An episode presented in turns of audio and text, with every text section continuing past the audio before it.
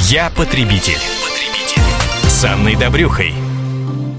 Сегодня мы поговорим о правах туристов. Кто-то уже побывал в отпускной поездке, кто-то собирается отправиться на курорты в бархатный сезон. Как отстоять свои права тем, кто недоволен отдыхом? И что важно знать на будущее тем, кто еще планирует поездку? Самые важные моменты мы разберем с экспертом по защите прав потребителей, адвокатом Дмитрием Лесниковым. Дима, здравствуйте. Здравствуйте. Ну, в предыдущих программах мы уже рассмотрели немало историй от читателей комсомолки, а сегодня я бы попросила вас обобщить, какие нарушения прав туристов, какие злоупотребления чаще всего встречаются на практике. То есть, что нам нужно иметь в виду и к чему готовиться готовиться, ну, естественно, как грамотно себя вести.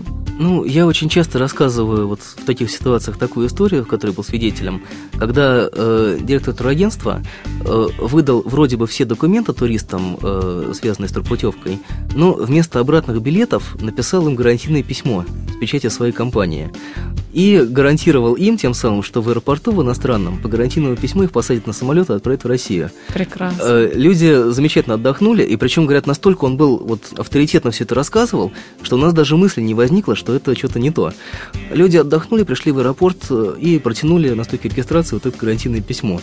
И вот, когда они увидели реакцию, тогда-то они и поняли, что что-то не то здесь. Попали. Да, на перекладных добрались уже до Москвы, и там еще полгода судились с турагентством. Э, вот и такие случаи бывают, такие Остапа Бендера у нас встречаются иногда. А наиболее частая ситуация – это, ну, во-первых, не выдача документов. Э, договор заключается или не заключается. Э, если заключается, то в ненадлежащей форме, без печати, без подписи, выдается вам какой-то огрызок в виде договора. То же самое касается и документов платежных. У нас вообще крайне редко турагентство выдают кассовые чеки. А... Дим, а должны именно действительно кассы, потому что часто действительно квитанции дают. Закон два варианта предусматривает. Либо кассовый чек, либо туристская путевка в строгой отчетности. Ну, я уж не знаю, процентов 80, наверное, выдают ни то, ни другое, а квитанции приходят на кассовому ордера. Да. Э, нужно понимать, что этот документ, он с позиции закона об учете не соответствует требованиям э, к документам строгой отчетности, и в случае конфликта вам придется еще доказывать, что вы вообще кому-то что-то заплатили.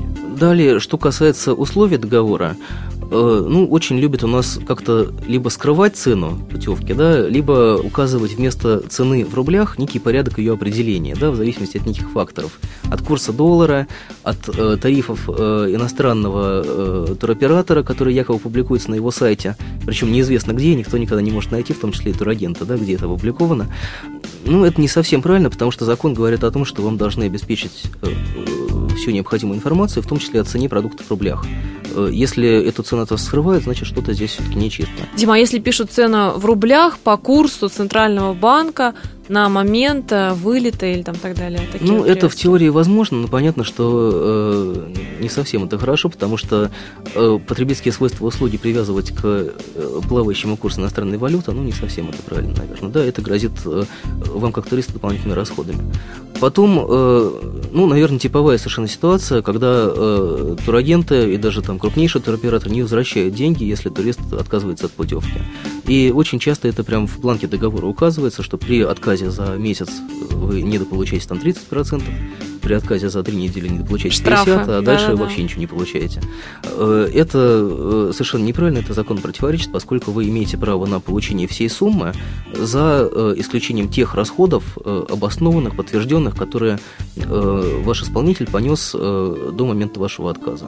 Вот ровно та сумма, которую ваш исполнитель, ваш турагент может обосновать финансовыми документами в счет перечислений отеля, в счет покупки авиабилетов, э, оплаты других услуг, э, вот именно эти суммы вы э, действительно должны будете оставить в кассе турагента. Все остальные денежные средства вы получаете на руки при вашем отказе. Чем бы он ни был мотивирован, здесь причина не имеет значения. Ну что же, вот такие распространенные злоупотребления, нарушения прав туристов встречаются на практике. Мы надеемся, что вы с ним все-таки никогда не столкнетесь, но в любом случае вы будете знать, как себя вести. А с нами был авторитетный эксперт по защите прав потребителей, адвокат Дмитрий Лесняк. Я потребитель. потребитель.